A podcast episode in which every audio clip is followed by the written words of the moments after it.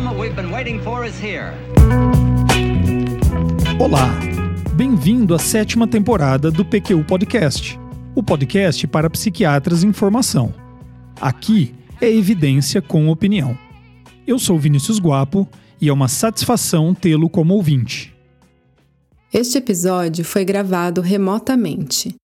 Enquanto durar a necessidade de distanciamento social, as gravações do PQ Podcast serão feitas à distância. Lamentamos eventual perda de qualidade do áudio e contamos com a sua compreensão. O artigo que norteia o episódio de hoje tem o título Eficácia e segurança da monoterapia com quetiapina de liberação estendida em depressão bipolar. Um ensaio multicêntrico, randomizado, duplo cego e controlado por placebo. Eu vou começar dizendo para você o que não esperar sobre o episódio de hoje do PQ Podcast. Uma discussão sobre o uso de quetiapina em depressão bipolar. Não que esse tema não me interesse.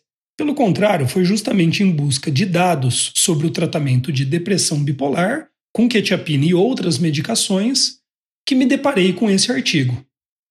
Por tê-lo achado interessante, resolvi fazer dele uma leitura crítica. Se esse tema lhe interessa, no episódio número 24, apresentei as diretrizes do CANMAT 2018 para tratamento dessa condição. Fica a dica. Mas o que você pode sim esperar do episódio de hoje é uma meticulosa leitura crítica do artigo, ressaltando alguns aspectos de sua metodologia e contextualizando as interpretações dos resultados. O PQ Podcast é uma iniciativa independente do Luiz Alberto e minha em que a cada semana trazemos para você, de maneira fácil, acessível e gratuita, evidências e opiniões de interesse do psiquiatra em formação. O PQ Podcast não vai fazer de você um psiquiatra, mas pode te ajudar a ser um psiquiatra melhor. O artigo em que se baseia esse episódio foi publicado em 2016, na Psychopharmacology, na seção Investigação Original. Periódico tem um fator de impacto moderado de 3.1, que me parece condizente com as ambições do estudo. É de autoria de Huafang Li, pesquisadora do Shanghai Mental Health Center e colaboradores. A introdução do artigo apresenta brevemente as dificuldades clínicas em se tratar depressão bipolar e justifica a busca de medicações que, em monoterapia, possam apresentar rápido início de ação segurança e boa tolerabilidade com eficiência no tratamento de sintomas depressivos em pacientes com transtorno bipolar. Os autores argumentam ainda que a quetiapina de liberação estendida é aprovada para esse uso em mais de 72 países, mas que a China, onde o estudo foi conduzido, não havia nenhuma medicação ainda aprovada para depressão bipolar. O objetivo do estudo está descrito de maneira clara determinar a eficácia e segurança da quetiapina de liberação estendida, 300 mg por dia, em ensaio clínico controlado de até oito semanas no tratamento de pacientes com episódio depressivo do transtorno bipolar tipo 1 e 2. Justificativas e hipóteses não estão descritas de maneira clara, mas entendo que a hipótese é de que o estudo confirmaria achados de outros centros sobre eficácia e segurança da medicação em outras populações.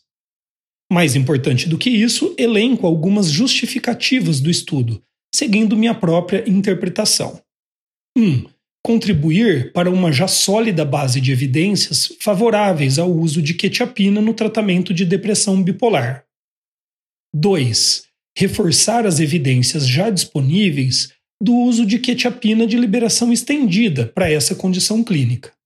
E três, produzir os primeiros dados do uso dessa intervenção em uma população chinesa e assim buscar aprovação pela agência reguladora local.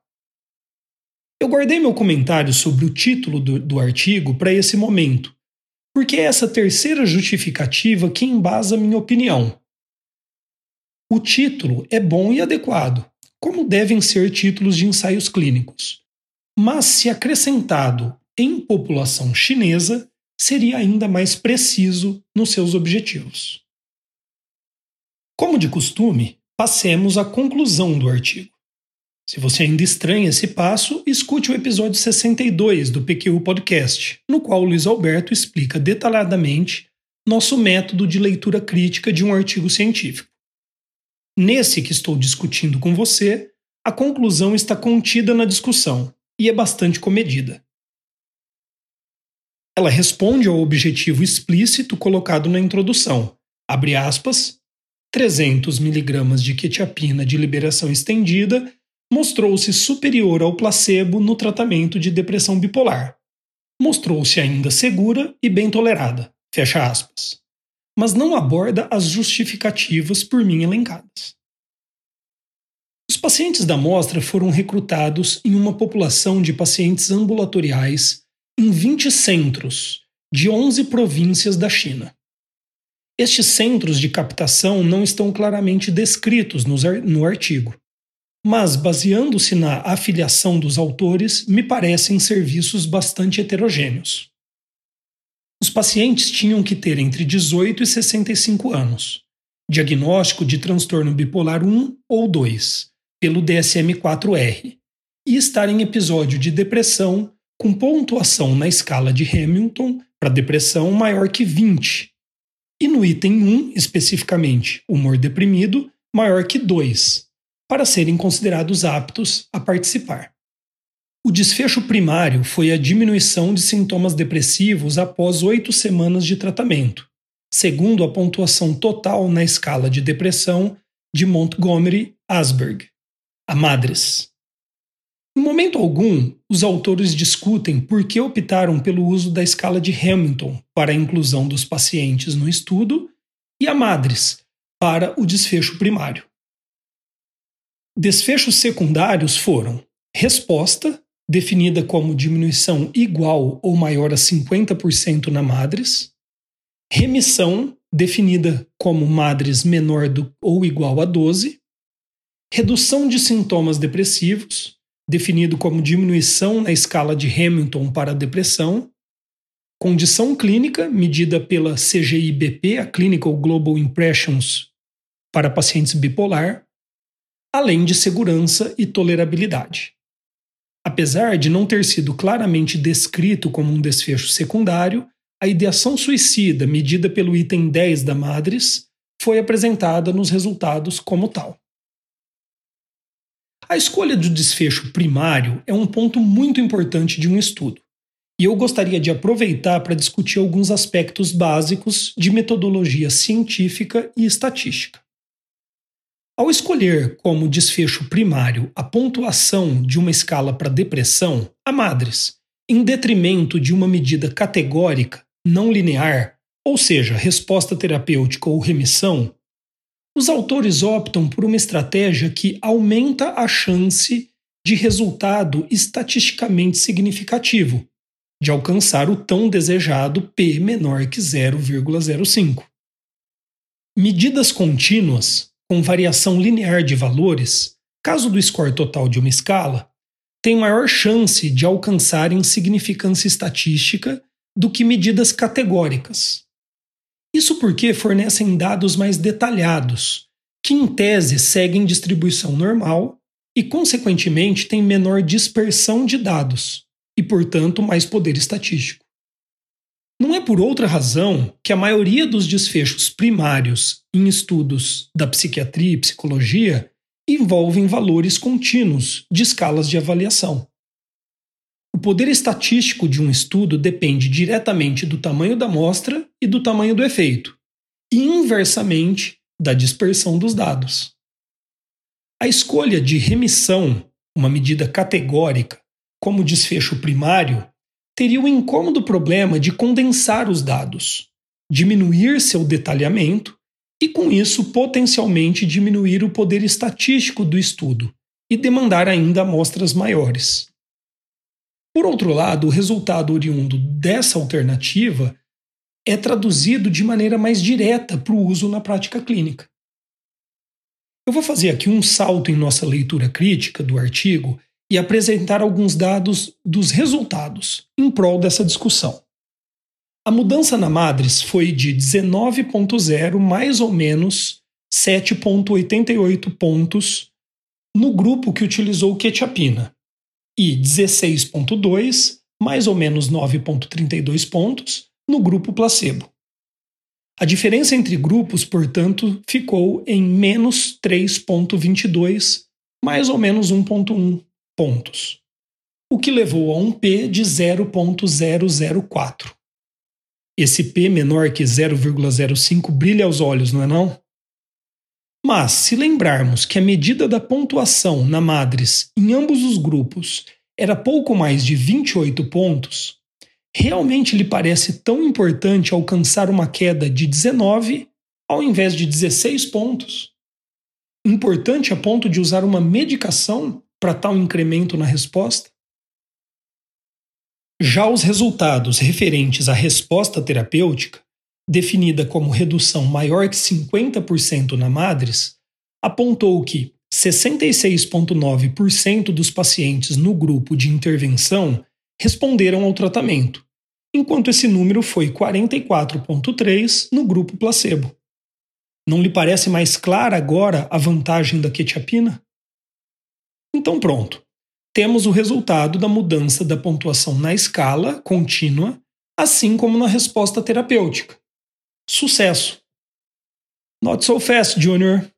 Nesse ponto, eu preciso ser chato e lembrá-lo que a porcentagem de resposta terapêutica trata-se de um resultado de um desfecho secundário, para qual não sabemos se a amostra aqui utilizada está adequada. A escolha do desfecho primário feita pelos autores é sem dúvida legítima. Na verdade, como eu disse, é a que é feita na maioria dos ensaios clínicos avaliando tratamentos psiquiátricos e seria provavelmente aquela recomendada pela maioria dos estatísticos. Mas temos que atentar aos seus impactos na interpretação dos resultados. Se esse estudo aqui fosse um dos primeiros a avaliar a eficácia da quetiapina na depressão bipolar, certamente consideraria a escolha de uma medida contínua bastante adequada para a investigação inicial da eficácia de uma droga. Nesse caso, aumentar a chance de significância estatística faz todo sentido. Mas esse trabalho já foi feito. Agora precisamos cada vez mais de resultados que possam ser facilmente traduzidos para a prática clínica. E aí, resposta terapêutica, ou melhor ainda, remissão, seriam desfechos muito mais interessantes.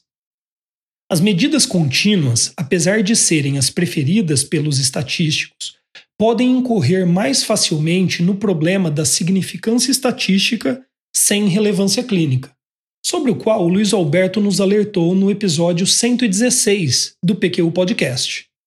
O contraste de significância estatística e relevância clínica passa pelo conceito de magnitude do efeito. Isso porque a significância estatística nos informa que há diferença, mas não de quanto ela é. E, por razões óbvias, essa última informação é importante para os clínicos. A relevância clínica tem relação direta com a magnitude dos achados relatados. Por exemplo, um estudo poderia, hipoteticamente, demonstrar significância estatística do efeito de uma droga para a depressão comparado ao placebo que diminuísse a pontuação da Madres de 28 para 25. Tal estudo demandaria provavelmente uma grande amostra. E apesar de verdadeiro, ou seja, significante estatisticamente, teria pouco valor clínico, concorda? Ó, vai aí mais um trecho do que o Luiz Alberto falou no episódio 116. Dessa forma, com base no tamanho da amostra, encontraremos na literatura, em um extremo, estudos com poder inadequado para detectar diferenças significativas e clinicamente relevantes, e no outro extremo, estudos com poder estatístico excessivo, que permitiria a identificação de diferenças significativas sem relevância clínica. Retomando a metodologia do estudo, o tamanho da amostra foi calculado, e assumindo desistência de 10%, um mínimo de 296 pacientes seriam necessários. É muito bom ter esse dado bem descrito como nesse artigo. Na prática, foram captados 361 voluntários. 65 não chegaram à randomização, 40 por não preencherem critérios de elegibilidade, 22 por decisão pessoal e 3 por outras razões. 148 voluntários foram randomicamente alocados no grupo placebo e 148 no grupo quetiapina. Destes, um em cada grupo não chegou a receber o tratamento. Dos 147 voluntários de cada grupo que receberam tratamento, 49 não chegaram a completar o estudo no grupo placebo e 35 no grupo quetiapina. Os motivos para a desistência foram os seguintes e respectivamente no grupo placebo e quetiapina. Decisão pessoal 23 e 21. Efeitos adversos 8 e 9. Não adesão ao protocolo 4 e 1. Piora nos sintomas depressivos 1 e nenhum. Ausência de resposta 11 e 2. E perda de segmento clínico 2 em cada um dos grupos. O ensaio clínico é do tipo dose fixa, 300 mg por dia de quetiapina que foi alcançada após um período de washout de 7 a 28 dias. Houve então uma titulação da dose, de início 50 mg por dia, aumentada para 100 mg no segundo dia, 200 no terceiro e 300 a partir do quarto dia, que deveria ser mantido então por oito semanas. O estudo foi controlado por placebo, já que nenhuma droga ativa tem aprovação em monoterapia para a condição estudada na China. Tanto o paciente quanto o investigador estavam cegos para a intervenção utilizada. Todos os investigadores foram extensivamente treinados, e o mesmo investigador conduziu todas as avaliações de um paciente para assegurar consistência. O estudo foi registrado no clinicaltrials.gov, e este dado está explícito no texto, o que é muito bom. Na verdade, todos esses cuidados dão força metodológica para o estudo. Uma medida simples que poderia aumentar mais ainda essa força seria questionar pacientes e investigadores sobre a opinião deles a respeito da intervenção utilizada, se acreditam terem tomado ou estarem avaliando um paciente que tomou placebo ou droga ativa. Essa é uma medida imperfeita, porém útil, para se checar a eficiência do cegamento, principalmente quando a medicação apresenta efeitos colaterais que podem denunciar o seu uso. No caso aqui, a sonolência típica da quetiapina. Vamos agora à randomização do estudo, ferramenta que para Nasir Game é, abre aspas para ele, a mais revolucionária e profunda descoberta da medicina moderna. Concordo com ele é a ferramenta que melhor controla o viés de confusão de uma investigação científica. Sem dúvida, o viés mais pernicioso e capcioso de todos. Os autores utilizaram randomização um para um, quetiapina placebo, estratificada quanto ao diagnóstico de bipolar tipo 1 ou 2, para garantir que o bipolar tipo 1 alcançasse uma representatividade de 45 a 55% da amostra do estudo. Na prática, a randomização foi realizada por um sistema desenvolvido e validado pela AstraZeneca, laboratório fabricante da marca original da quetiapina de liberação estendida. Eu achei estranha a presença da indústria exclusivamente nessa fase do estudo. Mas sigamos adiante. Entramos agora nos resultados. Primeiro passo: tabela 1.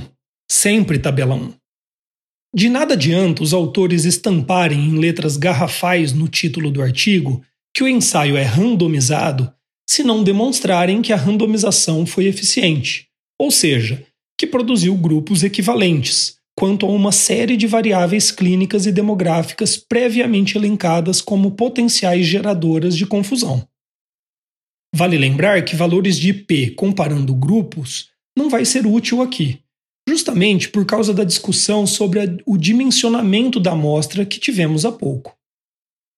A tabela 1 do artigo aqui analisado está bem apresentada e mostra sucesso na randomização, corretamente, sem valores de P.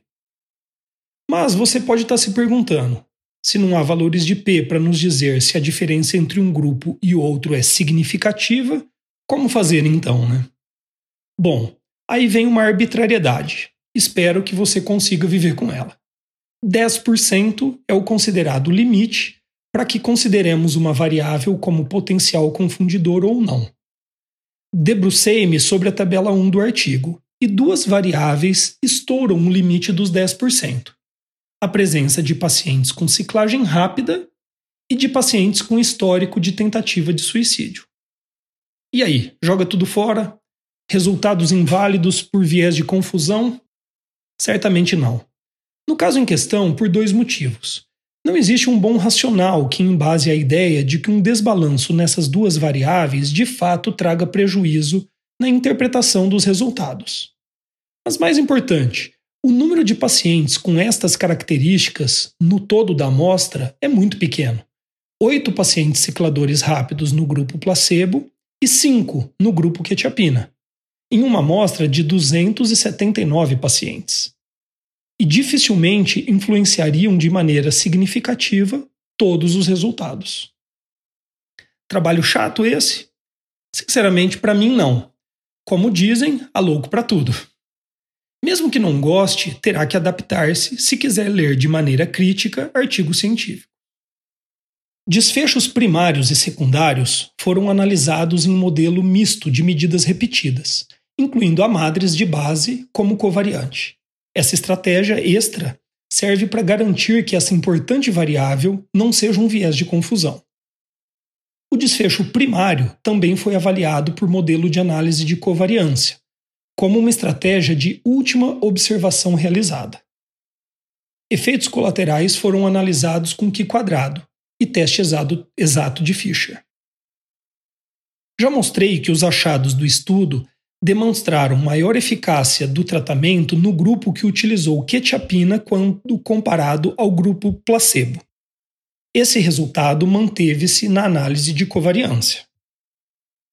A análise de desfechos secundários dá suporte ao resultado principal. Resposta terapêutica 66.9 versus 44.3. Remissão 63.3 versus 42.1 melhora sintomatológica na escala de Hamilton, menos 16 pontos versus menos 14 pontos. Status clínico medido pela CGI bipolar, menos 2,24 versus menos 1,73. Ideação suicida, menos 0,9 versus menos 0,8 pontos no item 10 da Madres. Todos com valor de P menor que 0,05. Quanto a efeitos adversos, mais pacientes queixaram-se no grupo que utilizou a quetiapina comparado ao grupo placebo, 65,3% versus 49%. Os autores apresentam um valor de P de 0,005. Mas volto a lembrar que o estudo não foi adequadamente dimensionado para que essa testagem de hipótese fosse utilizada. Sonolência, tontura, boca seca, constipação e fadiga foram as queixas mais comuns. Apesar disso, a proporção de pacientes que chegaram a abandonar o estudo por causa de efeitos colaterais foi parecida, 5,4% versus 6,1% em cada grupo. Uma baixa proporção de pacientes desenvolveu mania ou hipomania durante o estudo, 0,7% no grupo quetiapina e 2,9% no grupo placebo. Por fim, uma análise de subgrupo mostrou que a eficácia da quetiapina em pacientes com depressão bipolar foi maior que o grupo placebo em pacientes com transtorno bipolar tipo 1. Aqui o P foi de 0,008, mas não tipo 2, onde o P foi 0,09.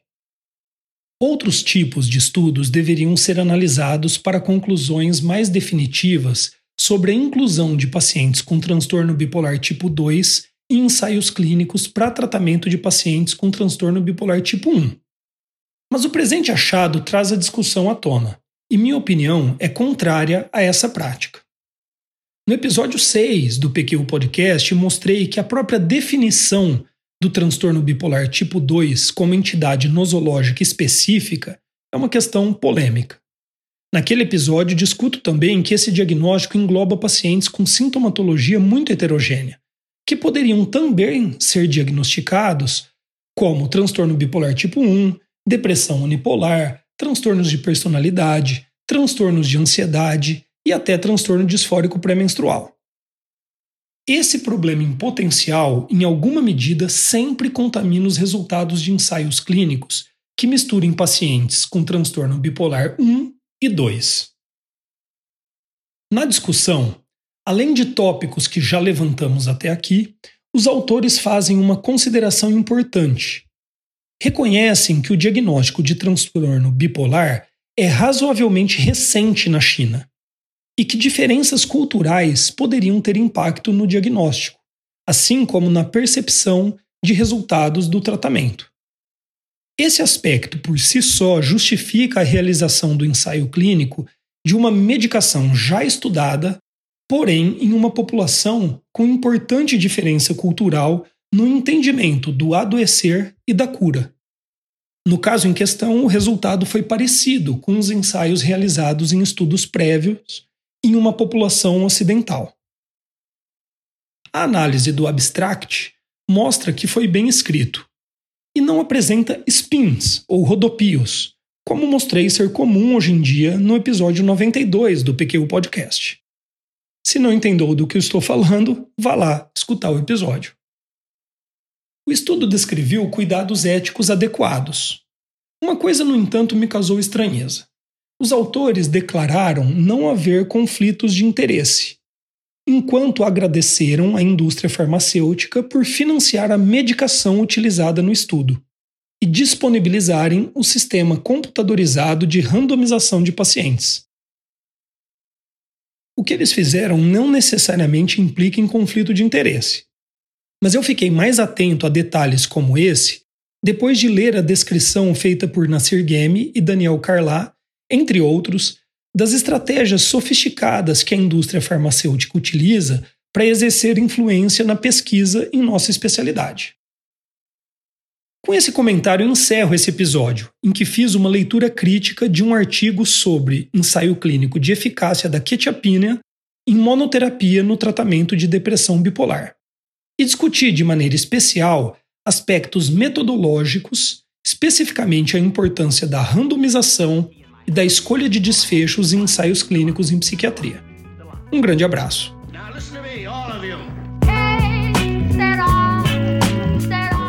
Acesse a nossa página no Facebook e siga-nos no Instagram para ficar por dentro de tudo o que acontece no PQU Podcast. Confira em www.pqpodcast.com.br todos os episódios já publicados, com as respectivas referências organizados por data, autor e sessão. Agradecemos sua atenção.